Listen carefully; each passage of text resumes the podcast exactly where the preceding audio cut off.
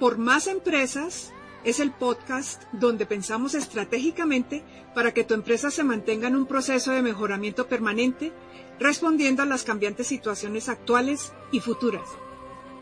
Muy buenos días, un saludo muy especial. Realmente hoy tenemos un podcast que está respondiendo a muchas inquietudes que hemos recibido de ustedes. Un millón de gracias por su apoyo, por sus proyectos, por consultarnos sus ideas. Vemos que el podcast donde comentamos todo este trabajo hecho para los restaurantes ha creado un gran impacto. Por favor, síganos contactando tanto Jaime Fernando Rodríguez como yo, Mauricio Salgado. Estamos encantados en lo que estamos haciendo. Nos gusta también que nos paguen, pero realmente lo hacemos de todo corazón y de toda pasión. Hoy seguimos con el tema de innovación y economía circular, porque la innovación indiscutiblemente es la clave para poder sobrevivir. Y ya entrando en este tema, mi estimado Jaime Fernando, ¿por qué no nos ayudas recordando qué es innovación? Bueno, buenos días, Mauricio. Como siempre, me place mucho estar contigo y estar con todos nuestros oyentes. Este tema de la innovación es el tema a utilizar en cada empresa y por cada uno de nosotros. Si queremos resultados diferentes, debemos hacer cosas diferentes. Y mientras unos trasnochamos, hay otros que no duermen. Entonces es hora de empezar a innovar en la mayoría de nuestras actividades y especialmente en nuestras empresas. E innovar es tener ideas, nuevas ideas. Y esas ideas hay que generarles valor. O sea, ¿para qué sirven? ¿Qué mejoran? ¿Cómo benefician más a sus usuarios? Y luego llevarlas a los usuarios para que ellos las utilicen. Que no se quede simplemente en una idea. Y que además estas personas estén dispuestas a pagar por ella. De esta manera se podrá seguir innovando. Vamos a hablar un poco ahora en dónde se puede innovar. Porque muchísimas personas relacionan la innovación con nuevos productos, nuevos servicios. Pero la verdad la innovación puede ser en todas las áreas de las empresas, empezando con la misma configuración del modelo de negocio lo que siempre hemos llamado back office, lo que realmente los usuarios o clientes no vemos. Ahí se puede hacer. Puede ser en la misma oferta de productos y servicios, pero no solamente con sacar un nuevo producto, sino en formas diferentes que veremos qué podemos hacer. Y por último, algo terriblemente importante, que es en la experiencia de consumo, en la experiencia del uso del servicio. ¿Te parece bien, Jaime Fernando, si tú nos ayudas con el tema de configuración del modelo de negocio? ¿Qué podemos hacer ahí? Claro, Mauricio. Eh, tienes toda la razón. En general uno piensa que se debe innovar con cambios en el producto. Pero se puede innovar en muchísimas otras áreas de la empresa y en otros aspectos. De esta manera, si uno innova en varios sitios, blinda más la posibilidad de generar una real estrategia de ser únicos. Porque muchas veces, si yo innovo solamente en el producto, lo pueden copiar. Entonces ya no sería tan innovador lo que estoy haciendo. Pero si yo innovo en muchas áreas, ahí sí es más difícil que me copie. En cuanto a tú lo que me dices de la configuración de la empresa o el modelo de negocio, hay cuatro eh, formas de innovar allí. La primera es innovar en beneficios.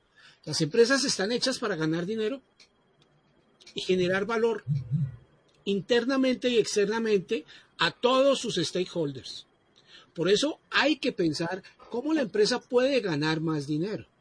Y yo podría innovar en vez de ofrecer un solo producto, correcto, ¿sí?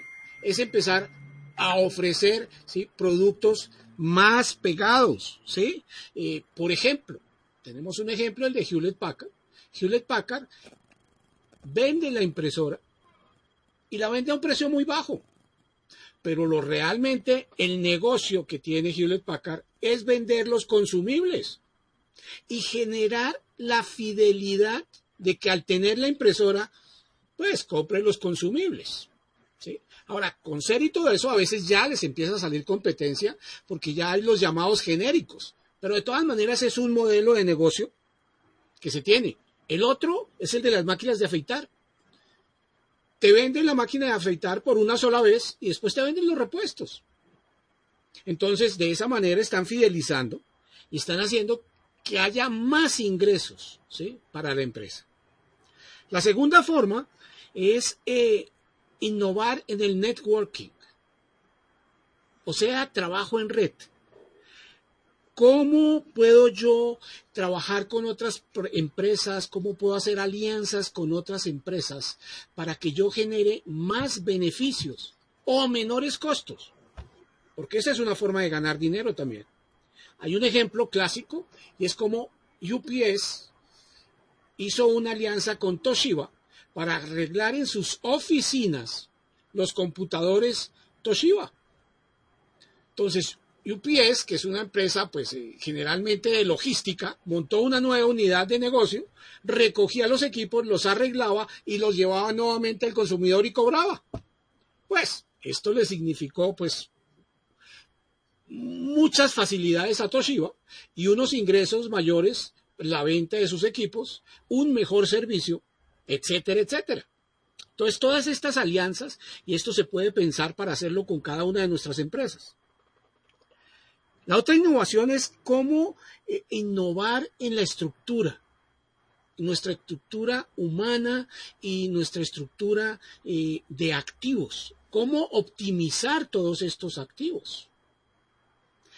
Y hay formas y hay ejemplos clásicos. Eh, hay uno muy relevante en cómo le pueden pagar bonos o bonificaciones a los empleados para que produzcan más y generen una mayor fidelidad con sus empresas. Otro, que es un tema que hemos tratado, que es el de conducta empresarial responsable, cómo genera satisfacción a los empleados para permanecer en la empresa. Entonces, cómo se cambian estas estructuras con su relación con sus empleados. Asimismo, cómo se puede optimizar todo el manejo de los activos. Cómo mejorar los activos, cómo que los activos produzcan y estén mejor. Y la última forma de innovación en configuración es la del proceso. ¿Cómo yo puedo mejorar los procesos para bajar costos, para hacerlos más rápido? Y esto, desde luego, va a beneficiar al cliente final. Bueno. Bueno, Mauricio, y tú quisiera que nos comentáramos eh, en relación a la oferta. ¿Cómo ves tú la innovación en el producto y en el sistema de productos en general. Comentábamos que este es el sitio donde más ve uno la innovación. Uno como usuario, como consumidor, ve lo que innova.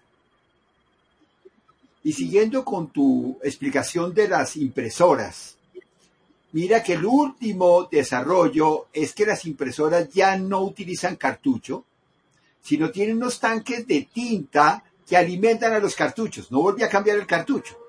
Entonces ya no compro cartuchos, ya no boto la parte externa del cartucho, que cada vez que he botado uno me siento mal, porque siento que estoy botando un circuito electrónico, estoy botando una carcasita plástica, una parte metálica, todo por algo que echarle tinta.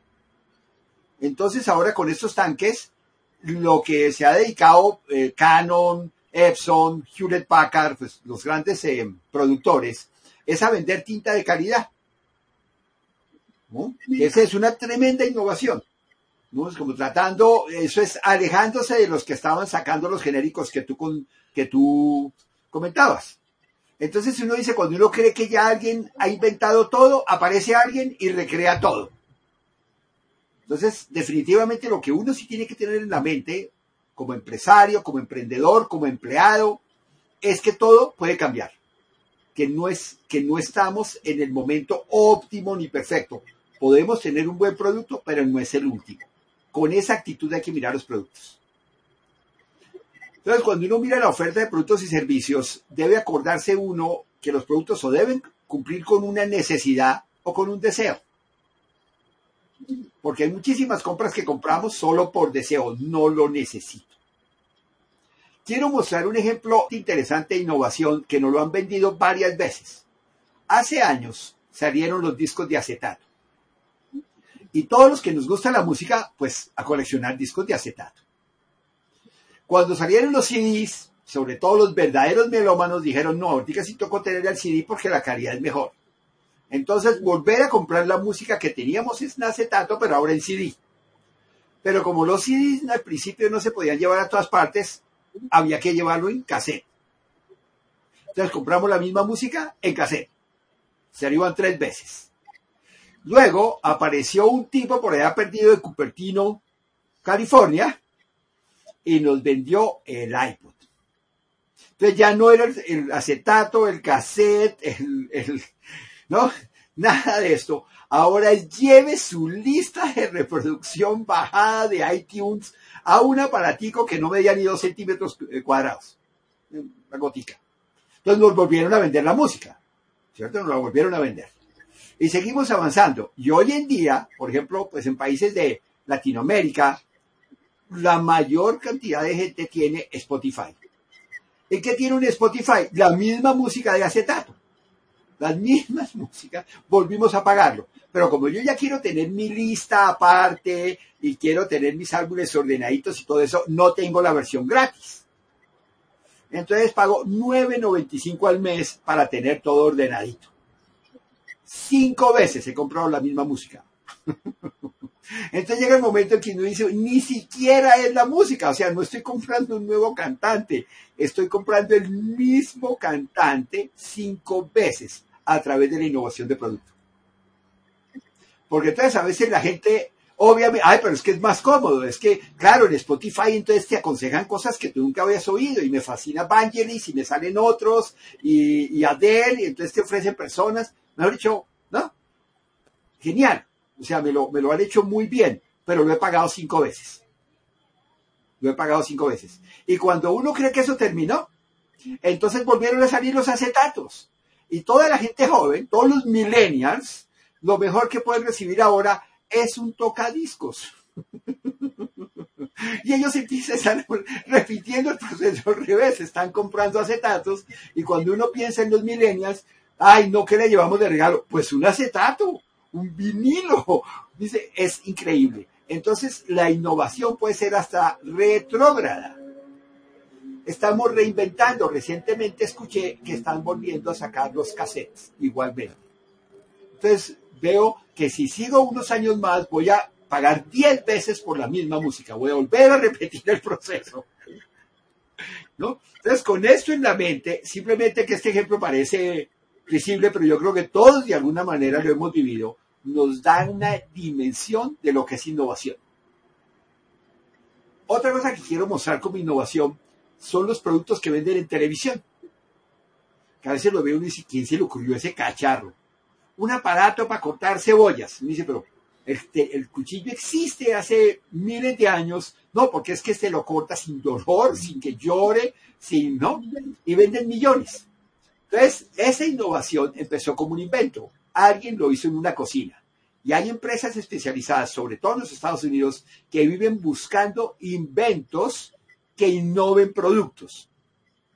Y si uno se pone a mirar la historia de, las ventas de televisión, han vendido cortadores de cebolla, yo creo que por lo menos 50 tipos diferentes. Todos hacen lo mismo, pero tienen alguna innovación. Entonces es a veces no es la gran innovación, o sea, no estamos haciendo el auto volador, no, no, no, no lo estamos haciendo. Es el mismo cortador de cebollas vendido 50 veces, pero con alguna mejorita, con algo que me produzca más, que me cumpla más mi necesidad, que lo pueda hacer. Ah, usted no tiene sino 10 minutos para cocinar, con este pica todo maravilloso, en 3 minutos pica lo que antes necesitaba media hora. ¿No? Entonces es, le resuelvo su problema. Entonces, eso se vuelve terriblemente importante. Y una cosa que vale la pena recordar es, acordémonos de la diferencia entre ventajas y beneficios. Las ventajas son inherentes al producto, los beneficios se vuelven ventajas que cumplen los deseos o necesidades de los clientes. De esto creo que hablaremos mucho más. ¿Te parece, Jaime Fernando, si hablamos juntos de experiencias del consumidor? Que es como el último capítulo, es el, la última frontera cuando habla uno de empresas y relación con los clientes. Magnífico, claro que sí, Mauricio. Entonces, si te parece, yo inicio eh, esa experiencia en el servicio con el producto. Eh, es muy importante para los clientes. Es un valor agregado, es algo más. Y el clásico servicio es, pongamos un ejemplo, de que compramos la lavadora y la lavadora pues tiene una garantía. Ese ya es un servicio, un servicio pues ya visto como básico, pero muy importante. Y quiere decir que si se me daña, pues van y me la arreglan. O me devuelven el dinero. O me dan otro. Pero esto en los productos cada vez es más importante. Y en todos los productos. Que se les ponga este valor agregado.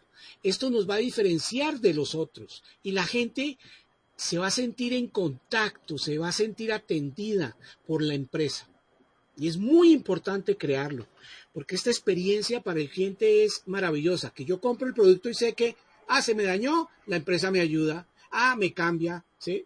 Y ya ves tú, por ejemplo, hay niveles de experiencia, por ejemplo, en vehículos, con algunas empresas que compró el carro y cuando el carro se le daña o va al taller, le dan otro y le prestan otro para que ande en el otro vehículo.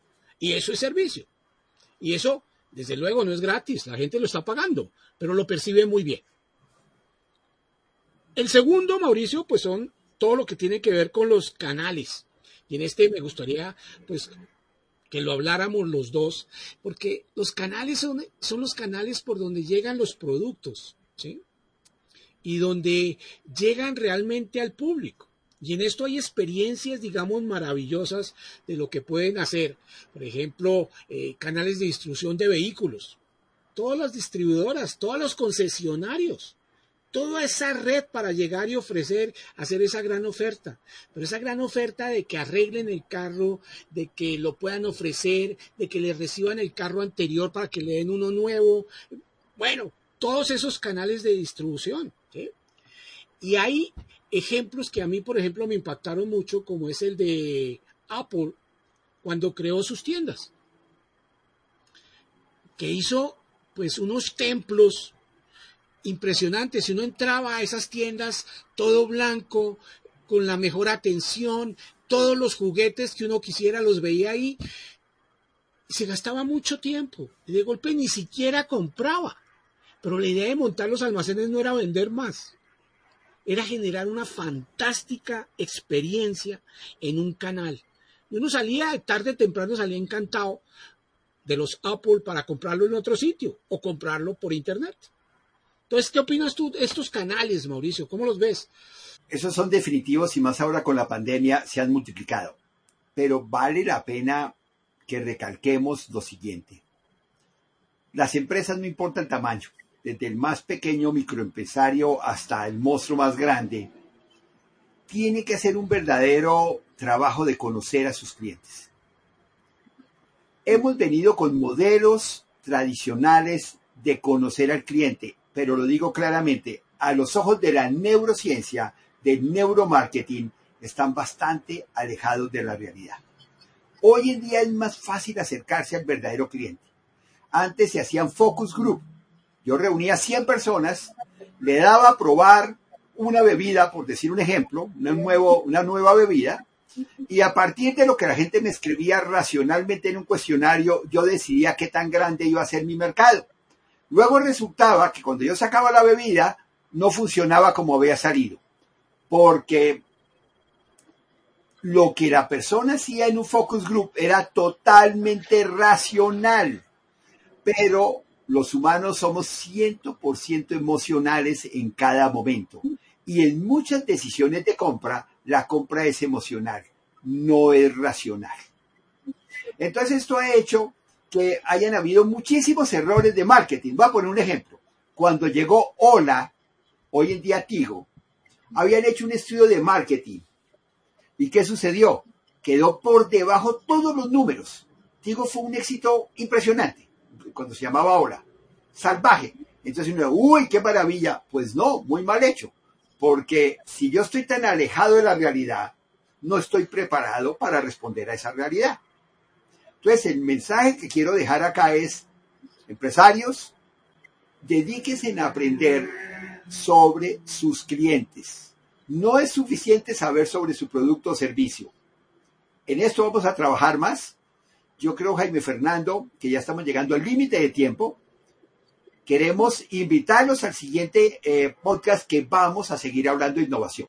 Así es, Mauricio. Y en nuestro próximo podcast hablaremos de ejemplos de cómo aplicarlo a empresas del común, los restaurantes, el taller, la pequeña empresa, el almacén de frutas, la confección de ropa, etcétera, etcétera, de cómo llevar esta innovación a cada una de estas empresas, que son las empresas que tenemos nosotros, y cómo ustedes pueden llegar y aplicar esta innovación de una manera exitosa. Muchas gracias por estar con nosotros y te cedo el micrófono, Mauricio, para que te despidas de nuestros oyentes. Como decimos siempre, hasta pronto. Muchas gracias por compartir con nosotros. Agradecemos tus aportes, inquietudes y temas de interés escribiéndonos al mail por másempresas.gmail.com y encuéntranos en redes sociales por Más Empresas y Edunetco.